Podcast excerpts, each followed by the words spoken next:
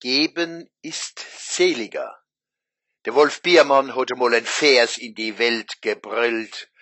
Ach, diese deutschen Professoren, die wirklich manches besser wüssten, wenn sie nicht täglich fressen müssten.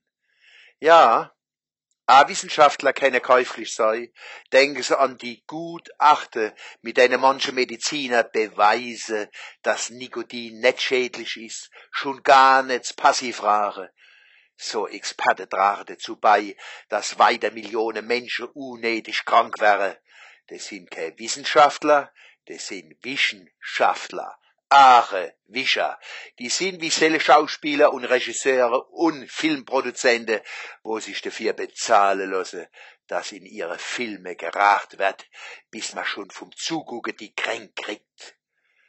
Für die meisten Wissenschaftler in Deutschland gilt aber der Vorwurf vom Biermann nicht. Sie sind Wertschöpfer, wie Lehrer und Lagerarbeiter, wie Mütter und Millmänner. So ein Wissenschaftler ist der Mannemer Arbeitersohn und Professor Hermann Weber, wo sein 80. Geburtstag gefeiert hat. Er hat über die Arbeiterbewegung und über der real exerzierende Kommunismus geforscht und Forschungs- und Bildungsstrukturen aufgebaut. Der Hermann Weber und seine Frau Gerda leben noch im Prinzip links und sie sind Mannemer Patrioten. Im Knast waren sie einmal aus politischen Gründen und sind doch fröhliche Menschen geblieben. Bravo! Aber andere Experten haben Bankrotterklärungen abgegeben. Börsianer und Analysten. Nicht alle, aber so viel, dass die Welt gewackelt hat und weiter wackelt. Da kann man den Biermann ummünzen. Großbanker, Persianer Analysten, die wirklich manches besser wüssten, wenn sie nicht mit faulen Eiern spielen müssten.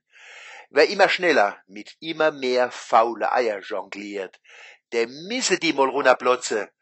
Den Gestank misse dann alle aushalten. Die Jongleure gucke unschuldig, verdrige sich und pfeife ein rotzfresches Lied. Mir war es net, mir war es net, mir sind's a net gewesen. Solang der größte Schlot belohnt wird, können wir uns Appelle an Anstand und Vernunft sparen.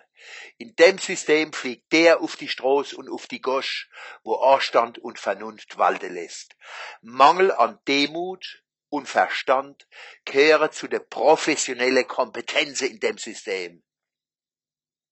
Deshalb müssen Grenzen gezogen und andere Anreize gesetzt werden.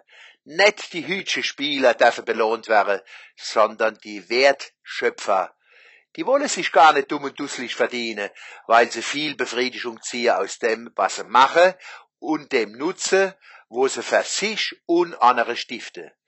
Die Gerda und der Hermann Weber, die schütteln bei der Vorstellung, sie hätte ihr reiches Leben.